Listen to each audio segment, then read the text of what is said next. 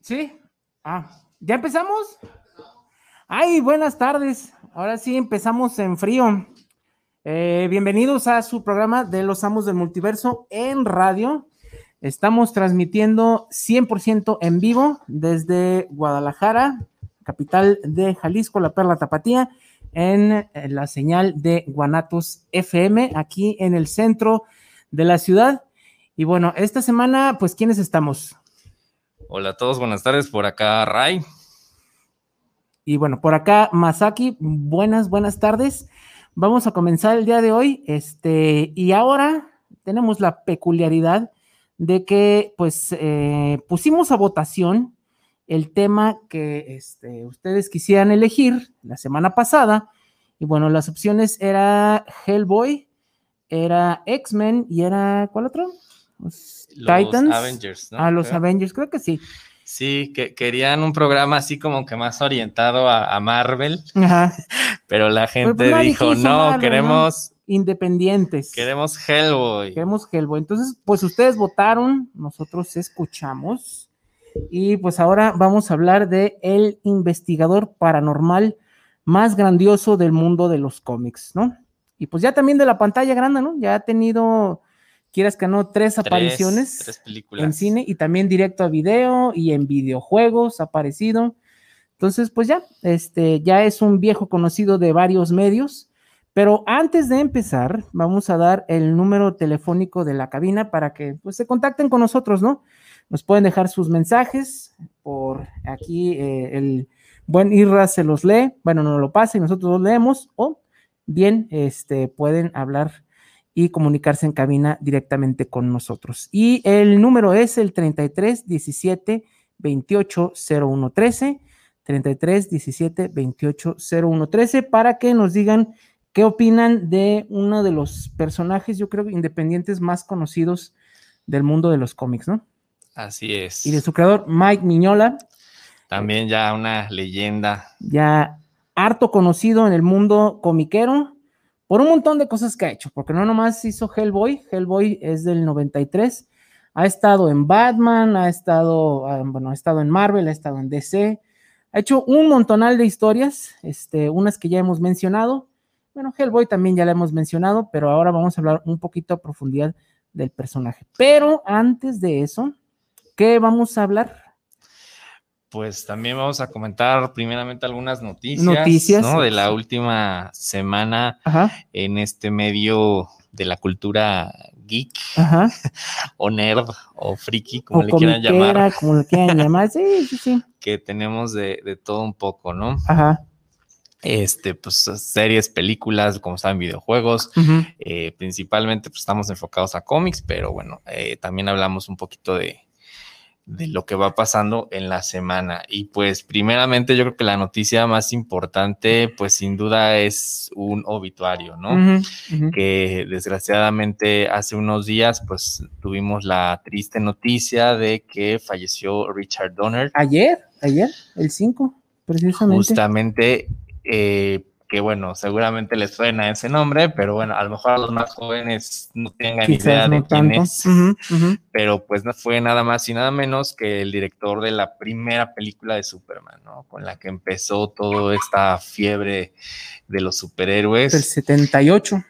Exactamente. Y pues él no solo dirigió esa película de Superman, sino que también bastantes otras películas consideradas pues, de culto, ¿no? Se puede decir, de las décadas de los 70s y 80s, pues por mencionar algunas, también La Profecía, ¿Sí? The Omen, que también recordemos hace algunos años tuvo un remake, no le fue tan bien, no. solo se quedaron con la primera. Y tuvo también secuelas, tuvo dos, tres. Tuvo varias secuelas, pero bueno, la película original, la primera, pues fue dirigida por él. Ajá. Y también tenemos The Goonies. Los Goonies. Que es otra película. Ochentera, además no poder. Súper ochentera, súper clásica y las de Arma Mortal. Arma Mortal, todas las, las cuatro. Que también fueron varias, también fue una saga pues bastante exitosa, bastante conocida de esa época. De Mel Recordemos con Mel Gibson, ¿no? Y, Danny Glover.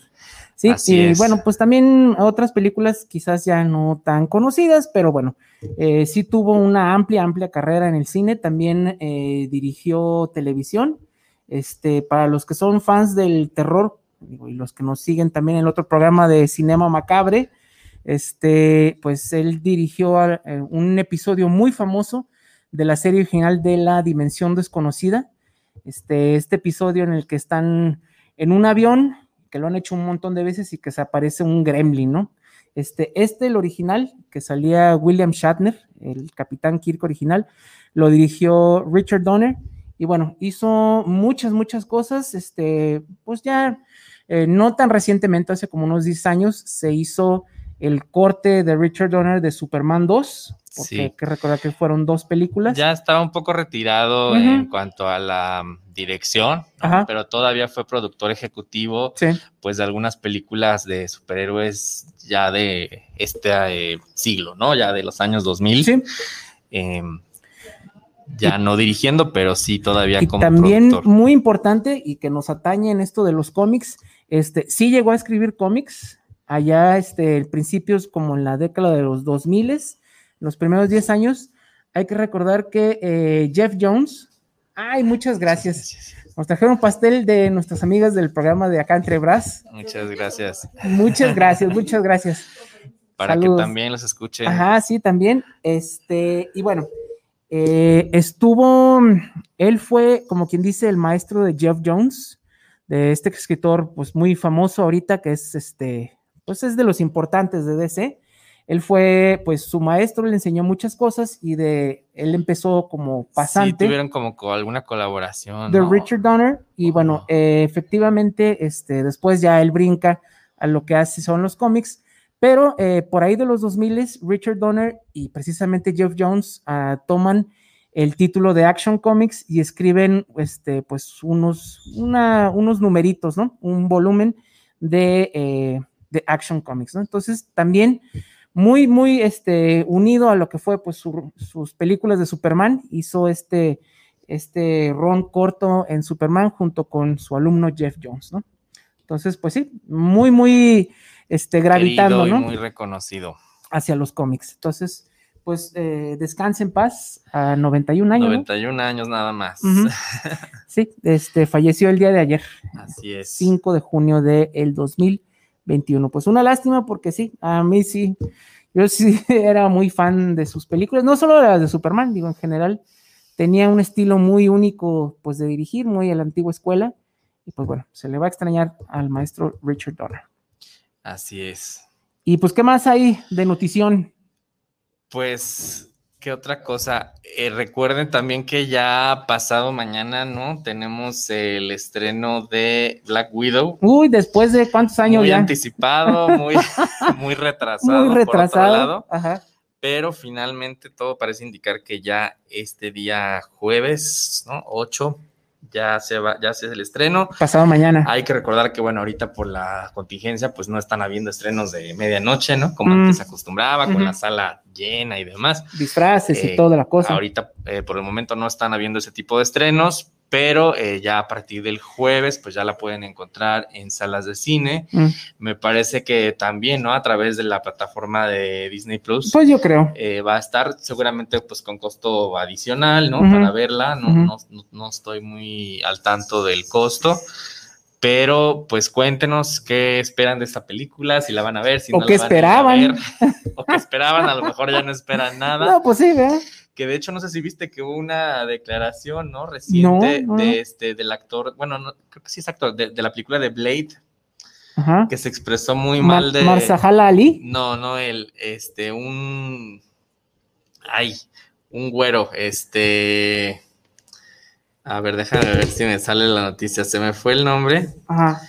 Este, pero justo apenas salió también esa, esa noticia de que Estrella de Blade dijo que la película le parecía un mal videojuego, que Scarlett debería de estar avergonzada.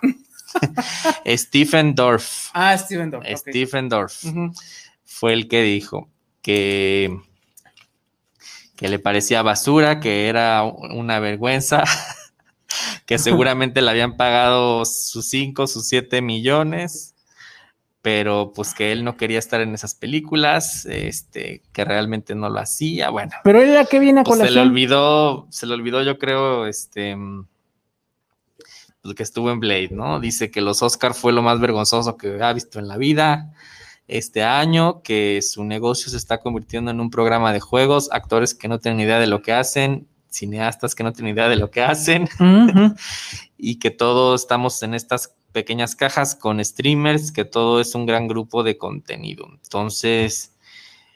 Pero se pues queja de la película de Black Widow en específico. Sí, en específico. Bueno, habló, o sea, como, que en general ah, habló de, de, esta. Que todo era basura, ¿no? Ajá, pero específicamente se refirió a Black Widow y a Scarlett Johansson. Entonces, bueno, pues como que causó ahí un poco de, de revuelo. De revuelo su declaración. Esta noticia, pues fue de ayer. Sí. Entonces, eh, pues bueno, habrá que ver si, si estamos de acuerdo con, con, él o no, ¿no? Ya, que, ya que veamos la película, a ver qué pues nos parece. Hay muchas teorías también de la conspiración, ya sabrás, ¿no? Gente que muy fanática del MCU que dicen pues que no, que sí va a cambiar el canon con esta película. Bueno, ya está muerta, entonces no Exacto. y hay otros que dicen que pues es como bien dijiste, que no hay nada que puedan spoilear de la película porque pues ya no tiene ninguna consecuencia, ya el personaje ya no forma parte, pues, simplemente es contar sobre su pasado, ¿no? Pues en qué año fue Endgame, 2019? Sí. Bueno, pues ya 19, 20, 21, pues ya está bastante frío, ¿no? Sí, dos años después y bueno, está yéndole bien a Loki por otro lado, ¿no? Todavía no termina, ya también le dedicaremos a lo mejor algún programa. Ya que se acabe. Pero, eh, pues por lo que a Black Widow respecta, pues hay dudas, ¿no? O sea, mucha gente se pregunta si realmente era necesaria una película sobre ella en solitario, pero bueno, recordemos que vino Wonder Woman, entonces Marvel dijo, pues queremos hacer algo, ¿no? Wonder Woman, y tú. Capitana Marvel no fue lo esperado, ¿no? O sea, mucha gente la vio, pues porque sí tenía relación con la próxima que iba a ser en Game, entonces prácticamente por eso la fueron a ver, pero no porque el personaje les llamara mucho la atención, ¿no? O porque la actriz fuera muy querida, recordemos todas las polémicas en las que estuvo. Sí. Entonces, bueno, pues habrá que ver qué sorpresas para bien o para mal. Digo, en este caso. Deja Black Widow. Digo, a la gente sí le gustaba mucho el personaje. Digo, la gente sí quiere Scarlett Johansson. Sí. Por muchas razones obvias. Sí, digo, no, no es que sea mala actriz, ¿no? Recordemos que, que, pues ha tenido buenas eh, participaciones anteriormente, ¿no? Por ejemplo, yo mencionaba que me gustó mucho en Jojo Rabbit. Eh, otros mencionan, pues, Lost in Translation. Digo, tiene varias películas como que ya clásicas que ha demostrado, ¿no? Pero el problema fue que la película llegó muy tarde, ¿no? Match Point, ¿no? También es otra. Sí. Pero sí, como dices, a lo mejor fue bad timing. Sí. Si lo hubieran hecho cuando el personaje estaba vivo, quizás nos hubiera interesado un poco más, pero pues bueno, las, las eh, ires y venires de Hollywood que siempre hacen un poquito las cosas tarde, y bueno, pues la pandemia, ¿no? Que se atravesó y atrasó la película todavía mucho más. Entonces, Así es. Bueno, esperemos que no le vaya a pasar como New Mutants. Este, que. También tanto la atrasaron que, pues, a la hora de la hora ya no le llegó a ir tan bien, ¿no? Este, mucha gente pues decía que, que no era tan mala, pero pues realmente fueron tantos los atrasos. ya todo el mundo metió mano ahí, ¿no? Este, ya mucha gente pues perdió el hype, como bien dices, ¿no? Entonces, todo es de timing. ¿no? Sí, hay que tomar eso mucho en cuenta a la hora de, este tipo de, de movies. Este, películas. ¿Y qué otra noticia más? ¿Hay alguna otra? Y pues bueno, eh, ¿qué otra? Habíamos platicado. Eh, bueno, también hablando de cumpleaños, eh, hay que recordar, compartieron igual hace poquito ahí en el, en el grupo el cumpleaños de Board Ward. Así hoy, Justamente. Eh, el Robin de Recordemos que fue el primer Robin, no el primer Robin live action, porque ya habían habido en los seriales de los 40, pero fue el Robin, pues que se volvió extremadamente popular, ¿no? Con la serie de televisión como bien dices, de los años 60, de la Fox, y pues eh, está cumpliendo, ¿cuántos? 60 y pico. Del 45 a la fecha. Ah, no, pues ya son 70 y... Algo, ¿no? Casi... 76, 76 añitos nada más. Y pues él es fan de corazón, ¿no? Él de Robin, sigue... Él sigue siendo Robin en su, en su alma. Bueno, pues, que hay que recordar, ¿no? Que tuvo un, sí, tuvo un cameo, ¿no? En, Crisis en las Tierras Infinitas de del universo de Flash, de Arrowverse, apareció y sí dijo su línea, ¿no? Sí. Santos cielos oscuros, Batman. Entonces. Decidieron incluirlo. Entonces, pues bueno, no todo han sido este, malas noticias. todo lo, todo lo el, yo creo que es uno de los Robins más famosos. Sí, tuvimos un fallecimiento, un próximo estreno y también, un cumpleaños. Cumpleaños Sylvester Stallone el día de hoy. También. Que él también va a aparecer en Suicide Squad el mes que entra. Sí, que va a ser la voz de. Te iba a decir, pero él no ha hecho nada de cómics, pero no, ya, va a ser algo de cómics. Y también apareció en la de Guardians of the Galaxy, en la 2. Entonces, este, ¿Qué, personaje es de ahí? No recuerdo ahorita el ah. nombre. Este, ¿Pero era la voz o era, no, sí aparece ah, físicamente? Digo, pues James Gunn, como que ya él lo, lo, jaló, va a ser la voz de el buen, este, ¿cómo se llama? King este, Shark. King Shark. Y bueno, también es el cumpleaños, y este sí tiene mucho que ver, incluso con el tema de John Byrne, de 1950. Ah. Este, él nace en un día como hoy, pero 1950. Años. Este, y bueno, él, pues bueno, hablar de John Byrne es hablar de superhéroes, ¿no? Marvel, DC, Liga de la Justicia, Vengadores, X-Men, Cuatro Fantásticos, todo. Y bueno, incluso también, este, junto con Mike Mignola, él escribió el, pues se puede decir, el primer guion de eh, Hellboy, ¿no? De la primera miniserie de Seed of Destruction. Sí, pues varios, varios cumpleaños relacionados con el medio.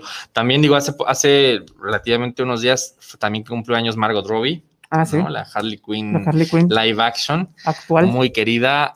Y pues apenas 31 años, ¿no? 31 años. Realmente empezó joven, o sea, cuando hizo la primera película de Suicide Squad, pues tenía 26 más o menos, ¿no? Los cumplió eh, casi con el estreno de la película.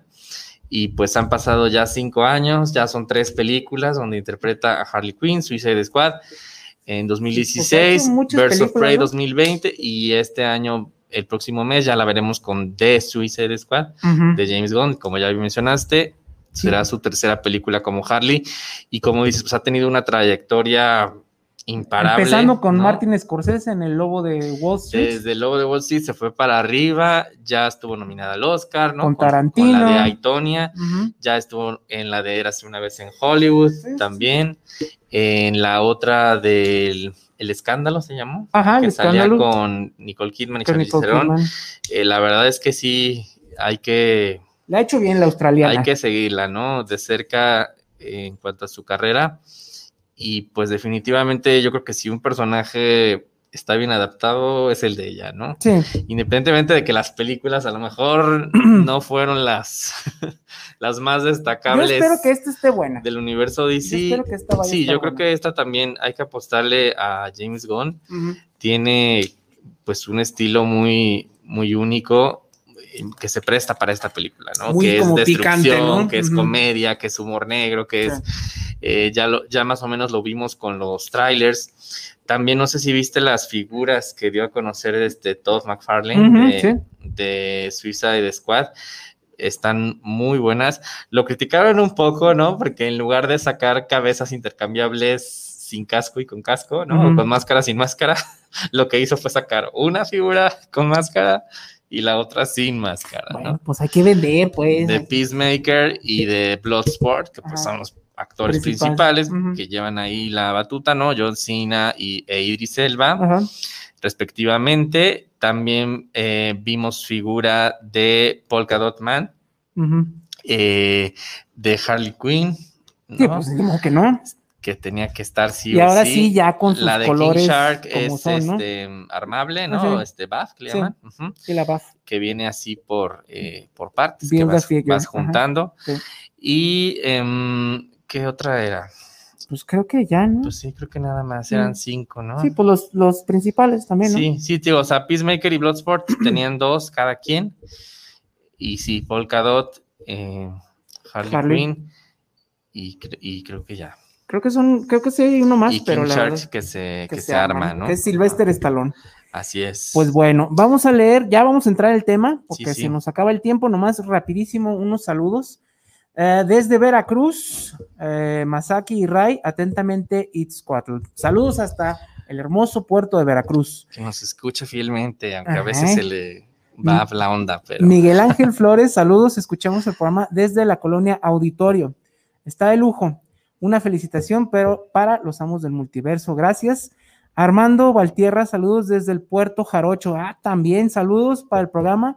Y qué buen tema de inicio de Hellboy. Pues vamos, vamos a entrar ya a lo que es materia. Hellboy. Eh, pues bueno, curiosamente, Hellboy no apareció por primera vez en su propio título. Eh, fue más bien en eh, una como compilación ¿no? de la San Diego Comic Con. En el número 3, ahorita no se me va el título específicamente, pero fue así como en un San Diego Comic Con Presents número 3 de 1993 ya. Ya va a cumplir sus, 30, añitos, me faltan dos años. y bueno, el creador, pues ya muchos lo conocen, Mike Mignola, eh, es uno de los, yo creo, más queridos, ¿no? Igual que, eh, que John Byrne, que Walt Simonson, es de los nombres importantes, ¿no? Sí, sí, escucharon, eh, bueno, me parece que en el, com, en el programa de cómic independiente sí habíamos hablado algo al respecto. También hablamos un poquito de él en el programa de los Elseworlds, sí. ya que, bueno, el primer Elseworld que hubo en general, ¿no? Que fue Batman Gotham by Gaslight, se le atribuye, ¿no? A, a, a Mike Minola. Sí. Y eh, también en el programa de cómics de horror, ¿no? Sí. fue en el, en el, otro, en el de Cinema Macabre, que ya lo mencionas, pues creo que también habíamos platicado un poquito al respecto. De Drácula. Pero bueno, si no, si no vieron esos programas, no se escucharon, digo, no, se preocupen, ahí están, este, pueden eh, buscarlos, pueden consultarlos, acuérdense que todo queda grabado, todo está en Spotify, ahí nos pueden buscar como los amos del multiverso también en Anchor y en Breaker. Y en el canal de Guanatos, eh, Igualmente, en el canal de YouTube de Guanatos pueden buscar los programas de Los Amos del Multiverso, también quedan ahí grabados, se hace transmisión en vivo. Y pues donde estamos es en el grupo de Facebook, que se llama Los Amos del Multiverso. Ahí también pueden eh, ver los videos de las transmisiones en vivo. También ahí nos pueden escribir este, comentarios a través del chat o a través del, del WhatsApp que ya dimos, ¿no? Pero bueno, este, nada más como introducción, pues hablamos en esos programas un poquito al respecto de, este creador, de este personaje. Como bien mencionas, bueno, su primera aparición pues en los años 90. Y precisamente ese día trajimos el primer volumen, ¿no? De, de, que por aquí lo, aquí traigo el traemos número, de muestra este, que se llama La Semilla de la Destrucción, Seed, of, Destruction, que ya ha tenido comentábamos varias ediciones mexicanas, ¿no? Y que incluso se decía que había una maldición, que porque quienes lo publicaban tronaban, ¿no? Eh, lo tuvimos primero publicado por Vid, después por Bruguera, ¿no? Y la última edición que se puede conseguir aquí en México es la edición de Smash Televisa, que fue la que traje esa vez. Y es una colección completa, me parece, de 12. 12. 12 tomos. 12 tomos sí se completó, ¿no? Sorpresivamente. Ay, gracias, Televisa. y afortunadamente es algo que hay que reconocerle a, pues, al editor, a la editorial también, eh, que sí pudimos tener pues completo, ahora sí que toda la obra integral de Hellboy. Les digo, aquí en México son esos 12 tomos, son delgaditos. Sí, son como este, cuatro o cinco números, ¿no? Sí, más o menos, sí, son digamos de unas ciento y pocas páginas cada, cada tomo. Eh, sí, efectivamente, hay varias ediciones, ¿no? En, ediciones americanas, por ejemplo, han salido los ómnibus, que recordemos son tomos más grandes, son de pastadura, vienen, ¿no? Con cubrepolvo y demás. Esos ómnibus eh, son aproximadamente cinco o seis en la edición americana. También acá viene este, el listado en el, que yo traigo, precisamente aquí anuncian ah, eh, los, ómnibus y se publicaron eh, por orden cronológico, ¿no? Bueno, que es muy importante mencionar que Hellboy, a la hora de que fue publicado, no apareció de forma cronológica. Este, lo que hacían mucho eran este, brincos de tiempo. Esta historia, este, la primera que salió, que fueron cuatro números, del 1 al 4, Seed of Destruction, eh, precisamente ya es en tiempo actual, pero después hay historias que son de los 50, de los 60 y se narran de forma no lineal. Eso es muy importante. Digo, en realidad no importa tanto leerlo este, pues de forma cronológica, pero bueno, ya no lo están dando así, eh, no salió de forma cronológica, entonces, este, que lo tomen en cuenta porque incluso algunas recopilaciones son de historias cortitas que no salieron de forma, este, pues en, ¿cómo se puede decir? Este, eh, seguida, ¿no? O sea, que agarran historias cortitas de acá, de allá y las juntan en un solo paquete. ¿no? Así es. Por ejemplo, les digo, en la edición de Omnibus fueron cuatro los dos primeros con John Byrne, como bien lo mencionas. En el tercero, por ejemplo, tenemos la participación de Duncan Fegredo, ah, que él estuvo en la, miniserie que comentamos hace poquito Enigma, de Enigma. Enigma este, Se le recordamos por eso. El volumen 4, por ejemplo, tuvo la participación de Richard Corbin, que ya también hablamos en su momento de él, que es también uno de estos grandes maestros del cómic de terror, ¿no? Entonces sí, tenemos la edición de Omnibus, que son cuatro, muy grandes, la, Library Edition, que son seis tomos, les digo el doble de, los de acá, les digo que están un poquito más delgaditos, pero por ejemplo tenemos, como dices, compilaciones de historias cortas, son dos volúmenes, tenemos uno, por ejemplo, este está interesante, dedicado a Hellboy en México. Ah, sí, también. Está muy padre, Hellboy in Mexico se llama. Y fíjate aquí quienes colaboran, Fabio Moon y Gabriel Ba que son eh, pues guionista y artista, este, los dos ahí metieron, hicieron su parte de este cómic maravilloso que es Day Tripper, ¿no? De Vertigo. Ya los tuvimos aquí a estos autores brasileños. Y bueno, hay un, hay un tomo dedicado a Hellboy en México donde ellos participan, ¿no? Entonces debe estar bastante interesante. Y por ejemplo, como dices, hay otros que son de algún año en específico. Por ejemplo, en un tomo eh, vienen todas las historias que se sitúan en 1952, en otro tomo 1953, 54, 55, o sea... Ya como en orden más cronológico. Ya, exacto, en orden más cronológico. Hay otro que se llama Masks and Monsters, Máscaras y Monstruos, Weird Tales, ¿no? Como historias extrañas, etcétera. Hay otro que se llama Los primeros 20 años, ¿no? First 20 Years, 100 eh, Project, y también algo interesante de Hellboy es que también tiene novelas, ¿no? O sea, no, no solamente cómic, se ha llegado a publicar también en formato de novela, digamos en prosa, y pues algunas de esas novelas son Emerald Hell, ¿no? Infierno Esmeralda, The Old Seeing Eye, El Ojo que todo lo ve, The Fire Wolves, Los Lobos de Fuego y The Ice Wolves, Los Lobos de Hielo. Y bueno, si les interesa saber cómo fue la publicación aquí en México, porque se siguió más bien por arcos, estos libritos cortitos. El primero precisamente es el que tenemos aquí, Seed of Destruction o La Semilla de la Destrucción. Luego fueron Los Lobos de San Augusto. Luego eh, El Cadáver y Los Zapatos de Hierro.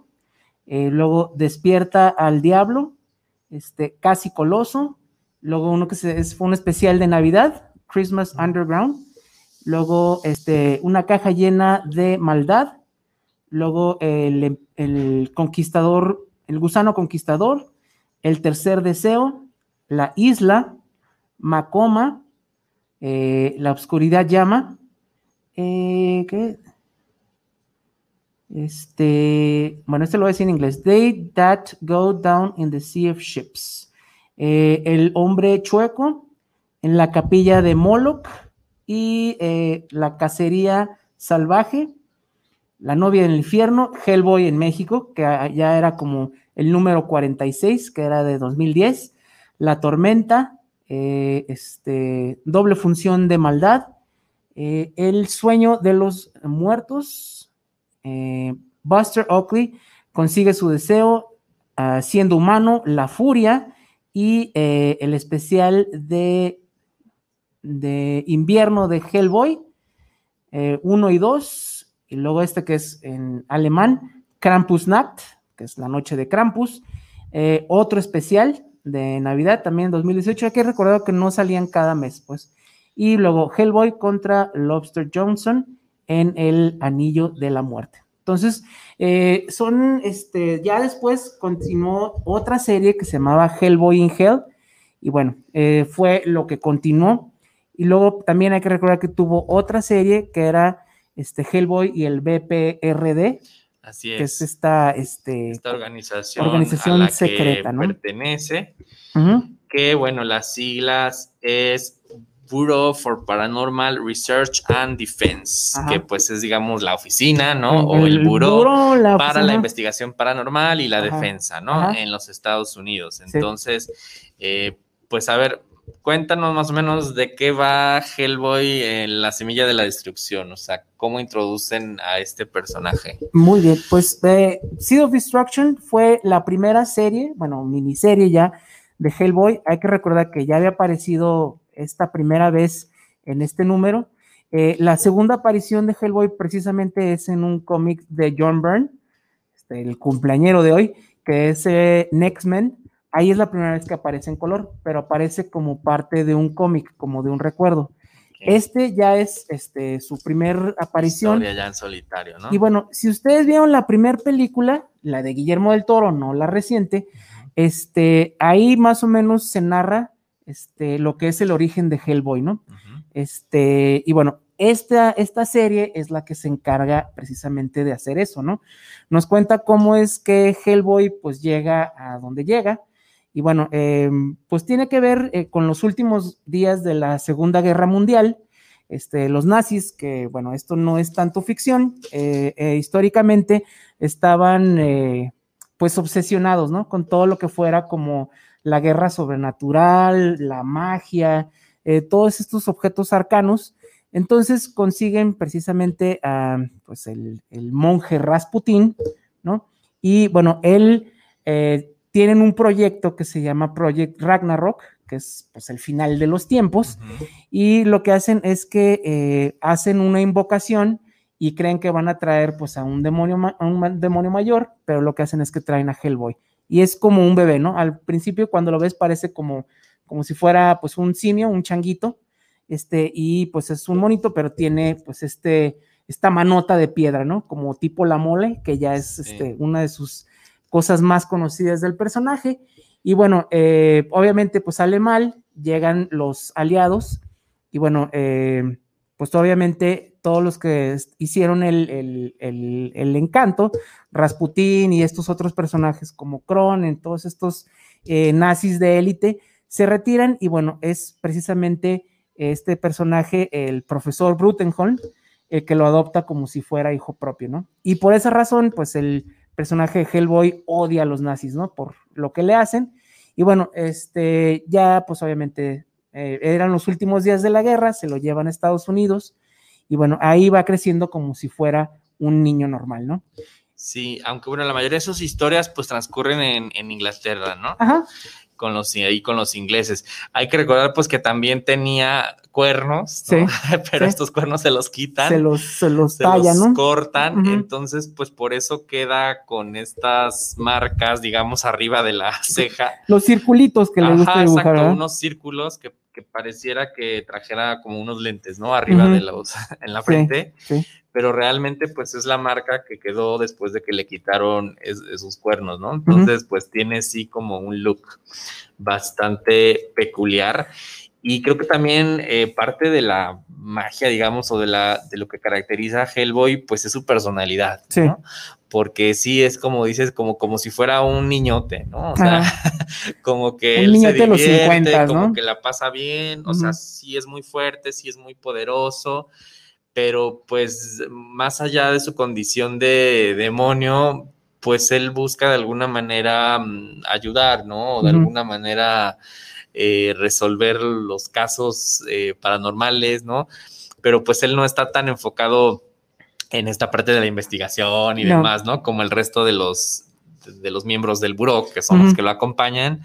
Eh, pues a él le gusta más como la acción, ¿no? Como divertirse, como pasarla bien de alguna manera. Rompiendo cabezas, ¿no? Así es. Y bueno, hay que recordar que su nombre, bueno, real no es Hellboy, en realidad él es Anung Unrama, que significa eh, sobre, em, bueno, sobre la sien en la que está sentada la corona de fuego, ¿no?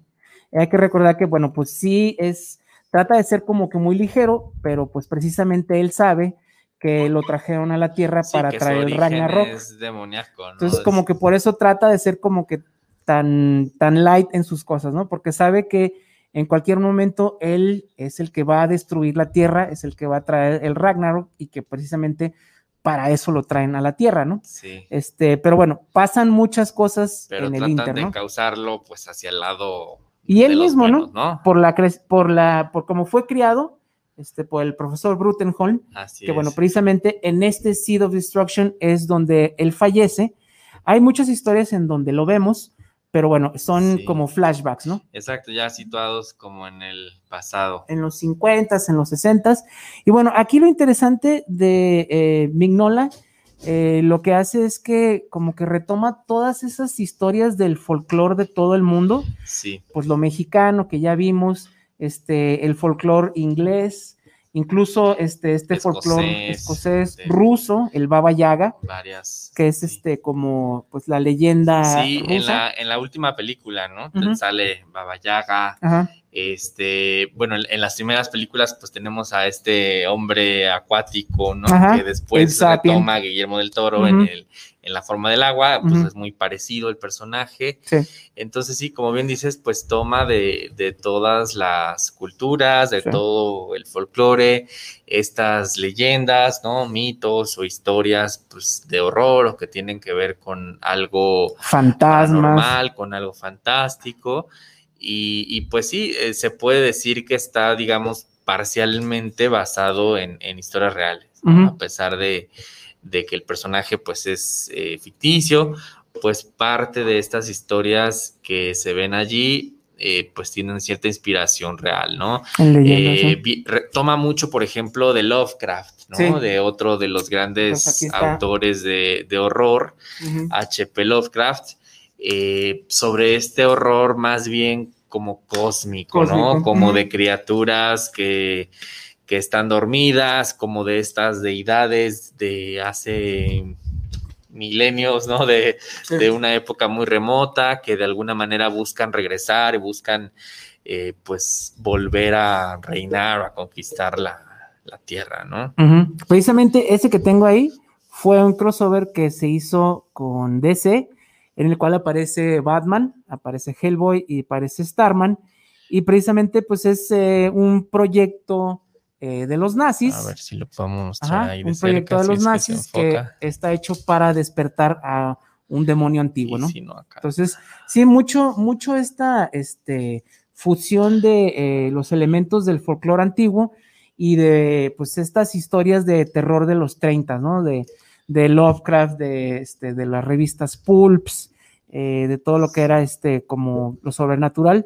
Todo esto lo mezcla y pues también le mete como que su elemento este, superheroico, ¿no? Porque Sí. Hellboy pues es, pues es un superhéroe, ¿no? Es resistente, es muy fuerte, entonces Sí, en la semilla de la destrucción, por ejemplo, aparecen unos como monstruos como sapos. inspirados como reptilianos, Ajá, podría decirse, sí, ¿no? Este, Sí, recordemos pues los anfibios, ¿no? Las salamandras, Aquí los están sapos, pues tienen una tradición, este, pues, muy, pulpos. muy mágica, ¿no? Eh, por decir, bueno, en el, en el que yo traje, que es este, pues es, bueno, primero antes de, de hablar, un saludo para Juan Antonio Gutiérrez Orozco, que nos manda saludos ahí en el chat de Facebook. Saludos, Juan Antonio. Ay, tenemos otro. A ver, ¿cuál? Fernando Morales, saludos. Escucho su programa en la colonia centro. Ah, pues aquí cerquita. Aquí Saludos, Somos vecinos. Cuando, cuando quiera venir, que se dé una vuelta. ¿Cuántos cómics han salido de Hellboy? No, pues sí, son Eh, bastantitos, ¿no? Híjole. Este, lo que pasa es que eh, han salido, digo, como series regulares. Sí, pero es también- que hubieron bastantes como miniseries, crossovers. ¿no? Incluso, pues hay títulos como el de Abe Sapien, que es este, su compañero, también tiene serie. BPRD, que es pues su, eh, su agencia, también tiene serie. Sí, Entonces, eh, la verdad, no sabría darte un número exacto, pero bueno, eh, sí son bastantes. Y bueno, eh, nosotros para lo que nos interesa ahorita, eh, ya las historias que son así como que eh, satélites, pues las pueden leer, pero son 12 Sí, volúmenes. digamos ¿no? que la serie principal son 92, supuestamente. 92, 92 números. Ujú. Este, son, sí, son los que, los que ha aparecido. Como bien dice, su primera aparición fue San Diego Comic Con Comics número 2. Ajá, ok, dos. Exacto. Y eh, bueno, como bien dijimos, pues ha tenido películas animadas, incluso en DVD. Ya también estuvo en varios videojuegos. Eh, se puede jugar con él incluso en Injustice, ¿no? también. Y em, pues bueno, sí, son, son 92 números, digamos así, de la, de la serie principal. Y pues la serie de hecho ya terminó, o sea, la historia sí tiene un inicio, ya tuvo un final, pero pues siguen saliendo este, números de Hellboy, digo, como no es una historia lineal, este, en ese sentido pues se puede jugar mucho con los tiempos y pueden seguir sacando historias. Entonces, este, también hubo uno que se llamaba Baby Hellboy, ¿no? Si no mal recuerdo. Este, entonces, eh, la verdad, sí son un montón de números, pero bueno, de la serie principal son 12 volúmenes y 94 decías, ¿verdad? Sí, 92. 92. Sí.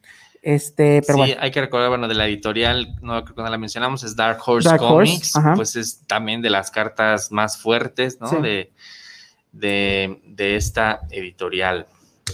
Y pues como bien dices, llegó pues en plena Segunda Guerra Mundial, 1944. 44.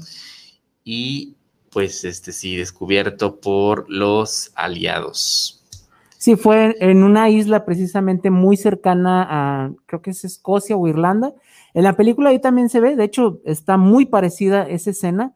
Es bastante, o sea, tomada casi casi de, esta de Semilla de la Destrucción, la escena de el nacimiento de Hellboy es, es casi idéntica. Digo, la tuvo mucho que ver en, en este en la creación de la película.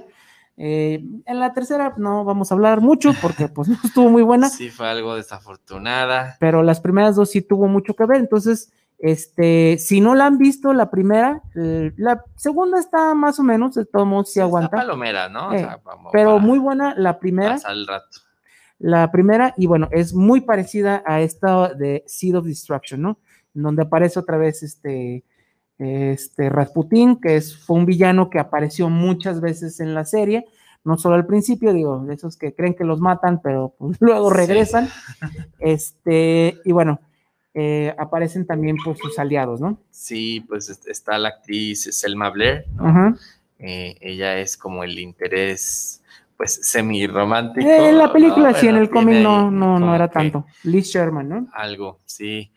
Eh, bueno, les decía yo, les voy a platicar de esta que es el, un número del el Halloween Comic Fest. Pues hay que recordar, ¿no? Que además del Free Comic Book Day, que normalmente se celebra en mayo, pues generalmente para Halloween, ¿no? Para el 31 de octubre o finales de octubre, pues también las tiendas de cómics tienen este evento donde regalan cómics con temática de Halloween, de terror, ¿no? Este, y pues está muy padre también porque es para todas las edades, ¿no? O sea, puedes encontrarte desde cómics, por ejemplo, de Archie, de Disney, ¿no? Enfocados más a público infantil, hasta cómics, pues ya con. Em, ya con temática más madura, ¿no? Que ya tiene restricción de edad, etcétera. Por ejemplo, eh, han sacado algunas muestras de manga de Junji Ito, que también ya lo mencionábamos, ¿no? Cuando hablamos del cómic de terror, muy bueno. Eh, de la editorial Aftershock, que también se ha como enfocado un poquito más al horror o ha destacado un poco más. Eh, Grim Fairy Tales, este que es de CNScope, entre otros títulos, ¿no? por ejemplo, en editoriales como DC, pues han salido cómics de Hellblazer, ¿no? Eh, de Marvel, por ejemplo, de Ghost Rider, o sea, este tipo de personajes, pues con una temática eh, un poquito más sobre el horror, ¿no? Entonces, bueno, este número de el Halloween Comic Fest, pues, a ver, se publicó en 2018 y pues trae dos historias eh, que originalmente vienen en el cómic de Hellboy y el BPRD de 1953. O sea, ambas historias pues cronológicamente se sitúan en ese año, ¿no? Digamos, eh, nueve años después de que llega Hellboy eh, pues a la Tierra. A la Tierra. Y eh, pues es una historia, digamos, de, longitud pues normal, estándar, ¿no? Unas 12 páginas por ahí. y otra que es historia cortita, ¿no? De este, cuatro páginas nada más. Entonces, en este cómic vienen, eh, la primera se llama La mano fantasma, The Phantom Hand, y la segunda es The Kelpie.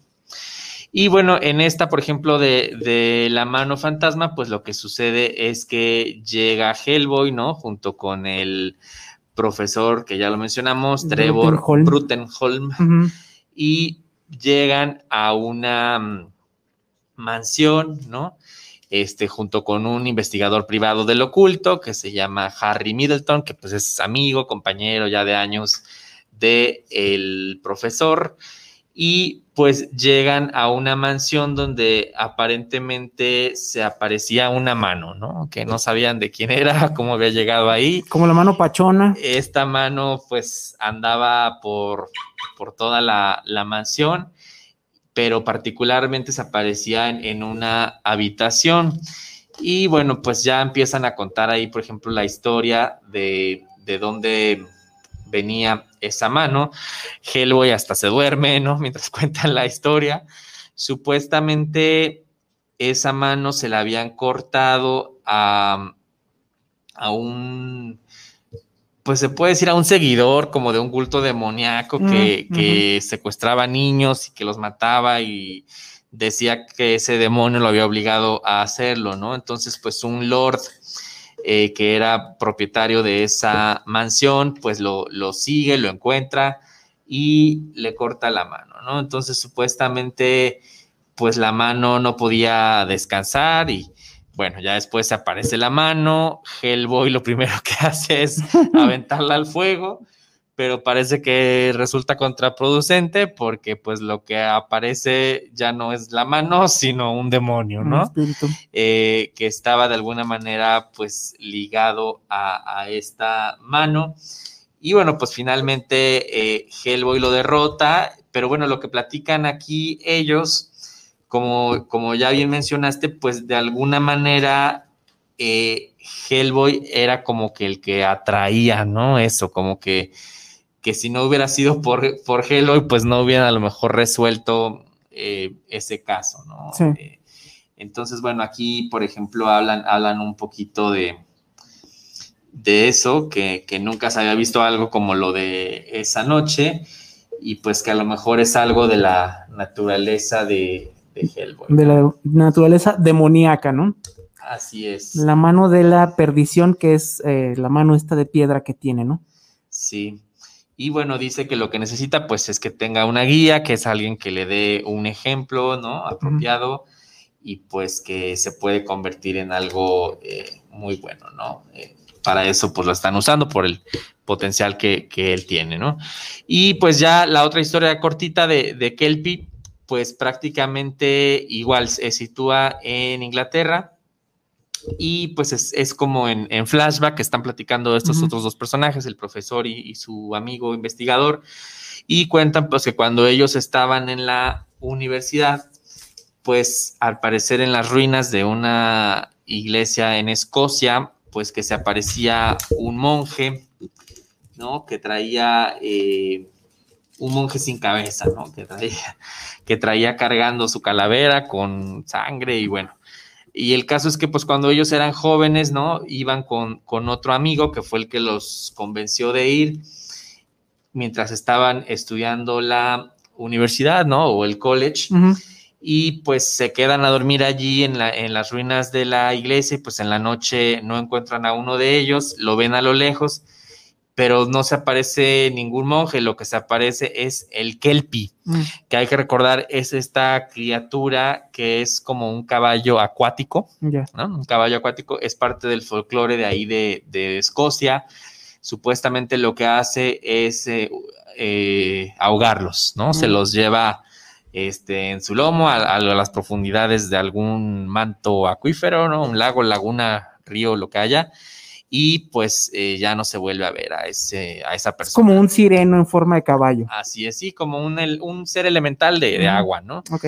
Entonces, eh, pues sí, ellos recuerdan que este Kelpie pues se, se, llevó a su amigo y pues cuando regresan a donde estaban acampando, pues encuentran ahí el cuerpo del amigo pues ya ahogado, ¿no? Entonces pues tuvieron que inventar, que había habido un accidente, que se había ahogado y demás, pero pues eh, esta historia pues es como para recordar a esa historia, a ese amigo de ellos que, que había muerto. Y bueno, pues así hay varias, varias historias, ¿no? E incluso, pues les digo, el Kelpie pues es un, es un ser mitológico pues del folclore escocés que aquí lo representan pero, por ejemplo, esta historia de la mano fantasma, hasta te ponen aquí, ¿no? La, la fuente, por así decirlo. Ya un autor se había referido a esa historia. Es una leyenda F. real. Benson, que es un autor de un libro que se llamaba Our Haunted Houses of England, Ireland and Wales. Nuestras mansiones embrujadas de Inglaterra, Irlanda y Escocia del año 1936. Sí, perdón, y Gales. Entonces, este, pues sí, les digo, hay, varias eh, leyendas, ¿no? De, que se pueden recuperar de alguna manera en, un cómic como este. Sí, lo interesante es que aquí aprendes un poquito de lo que es eh, folclore real. Digo, no que el folclore sea 100% real, pero sí es folclore que pasó, pues, o sea, es leyendas reales. Entonces, pues aquí, eh, si quieres aprender un poquito de la historia de todo esto, de los fantasmas reales, incluso de México, este, está aquí. Y bueno, eh, como ya dijimos, visita pues todo el mundo, ¿no? Entonces, como Mignola pues es un estudioso y le gusta todo esto del terror y el folclore, pues lo representa aquí y yo creo que es una buena manera de entretenerse y también de aprender un poquito de las leyendas de cada país, ¿no? Así es. Este, pues bueno, eh, como ya dijimos, no vamos a dar muchos spoilers porque la historia ya terminó y creo que sería bueno que ustedes, si gustan, busquen los tomos que están Vean bastante. cómo termina. Ahorita digo, les traemos así unas probaditas, unos ejemplos de algunas historias sueltas. Pues eh, claves. Les digo, esta que salió en el Halloween Comic Fest, su primera eh, arco, este crossover con Batman y Starman, que también es muy bueno. Hay que recordar aquí en México lo publicó Editorial Beat, ¿no? Pero bueno, realmente, pues sí es solamente una pequeñísima probadita aproximación al universo tan grande y al personaje tan grande. Para que les llame la atención, para que lo lean, ¿no? Entonces es como que una historia general larga y hay como que muchas historias chiquitas. Entonces pueden leerlo como ustedes lo quieran, digo, el orden no importa tanto, pero bueno, sí se disfruta mucho y si quieren leerlo todo, pues están estos 12 volúmenes. Ya casi nos vamos.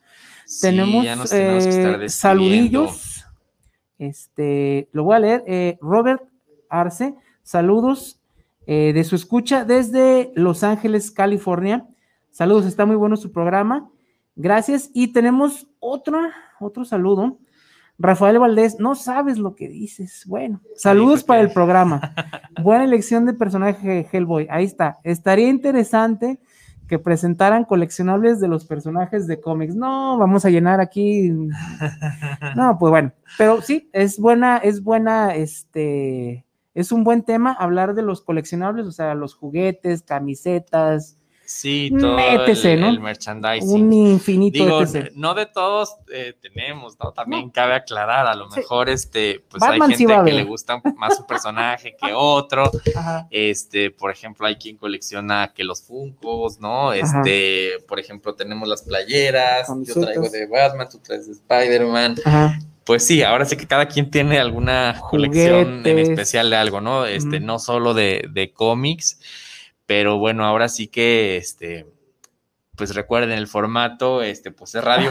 Sí están los videos para quien quiera vernos ahí en, hablar, no digo, estaría interesante. en Facebook. Coleccionables. Pero sí, em, pues a lo mejor no podemos llenar la, mesa de, coleccionables de todos los personajes. A lo mejor habrá de algunos que sí haya más que de otros. Pero sí, claro que sí, eh, pues cuéntenos díganos de qué coleccionable o de qué quisieran que habláramos, pues a lo mejor de tarjetas, ¿no? De figuras, de, de videojuegos. De, ahora sí que hay para aventar para arriba. De productos relacionados, ¿no? Como bien dicen, de, merchandising relativo a los personajes. Pero sí, este tema de Hellboy, pues salió de ustedes, ¿no? Ustedes lo pidieron, eh, ustedes hicieron la votación de que habláramos. Y pues recuerden que estamos abiertos pues, a cualquier sugerencia, pregunta, duda, recomendación que, nos quieran hacer, ¿no? Ok, pues ya nos vamos porque ya se nos acabó el tiempo, pero sí, buen tema, lo vamos a programar este de los coleccionables este, agárrense. Pero bueno, esta semana con ustedes estuvo. Por acá, Ray, muy buenas noches a todos. Eh, ¿Hay saluditos de este lado o ya no? No, ya no. Bueno, del, chat o de Face ya no. De YouTube o de Face. Y bueno, pues Masaki, muchas gracias por escucharnos y pues esperemos contar con su presencia la semana que entra. Muchas gracias. Hasta luego, buenas lecturas. Como dice el Rafa.